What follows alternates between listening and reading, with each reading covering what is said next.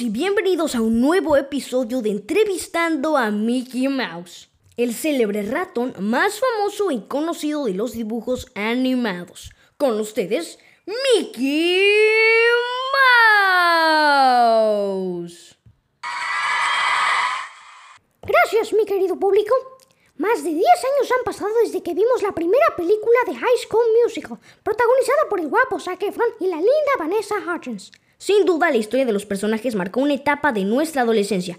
El romance de Troy y Gabriela nos conmovió, y sus amigos nos hicieron cantar y bailar cada una de las canciones.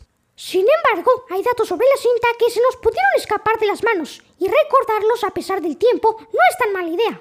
Es por eso que el día de hoy, por el 16 aniversario de High School Musical, veremos 7 datos curiosos de la cinta. Sin más que decir, comencemos. Número 7. No iba a llamarse High School Musical. Este mismo era solo el nombre del proyecto y al momento del estreno iban a cambiarlo. Pero previo al lanzamiento se dieron cuenta de que todavía no tenían ningún título adecuado, así que decidieron dejarlo. ¿Se imaginan esta cinta con un nombre diferente? Vamos con el puesto número 6, La Nieve. Ese inolvidable momento al inicio de la primera cinta, en víspera de Año Nuevo y lleno de nieve, fue bastante diferente a lo que vimos en la pantalla. En realidad, los copos de nieve no eran reales, sino que era ralladura de papa.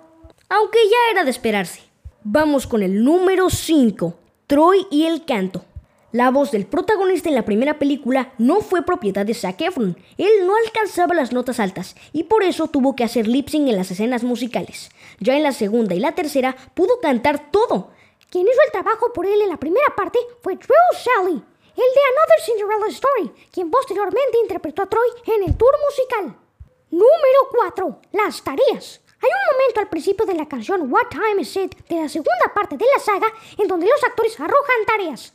Estas eran reales y fueron realizadas por estudiantes de la preparatoria East High en Lake City, Utah, donde se grabaron las escenas del largometraje. Antes de que estos trabajos aparecieran en la pantalla, fueron revisados uno por uno para que no tuviera algo inapropiado. Vamos con el puesto número 3, el cameo de Miley Cyrus. Para que la estrella de Disney apareciera al final de la segunda película, los espectadores votaron. Tenían que elegir cuál de las celebridades de la empresa del ratón querían que apareciera, y ganó la intérprete de Hannah Montana, quien bailó al ritmo de All for One. Número 2, y este es muy interesante, cambio de género al terror. Para la tercera entrega tenían pensado realizar una cinta de miedo. Iba a llamarse Haunted High School Musical e iba a tener una temática de Halloween. Para fortuna de los fanáticos, esta idea fue descartada y siguieron con lo más de lo mismo.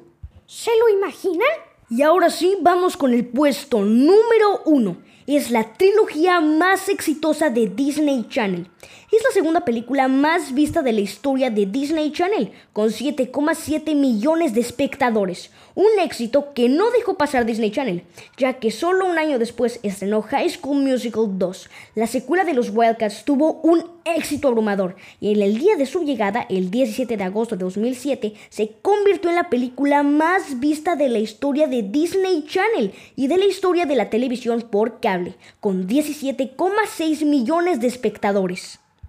Un hito histórico del canal que provocó que el filme se convirtiera en el primero en tener edición Blu-ray. Como no podía ser de otra manera, Disney Channel no quiso dejar el tren de los Wildcats pasar y decidió crear la trilogía por todo lo alto con High School Musical 3. La cinta se estrenó en los cines por primera vez debido a su alto coste y fue un gran éxito. Obtuvo más de 250 millones de dólares a nivel mundial y a día de hoy sigue siendo uno de los 10 musicales más vistos del cine. Es definitivamente un gran triunfo de Disney y una saga que de manera marcó una época. Y bueno amigos, hasta aquí el episodio de hoy. Esperamos que lo hayan disfrutado tanto como nosotros. Y no olviden celebrar el aniversario de los Wildcats viendo la película una y otra vez con su familia y amigos. No olviden sintonizarnos y compartir el podcast con sus amigos y familiares. Nos escuchamos en el próximo episodio. Adiós.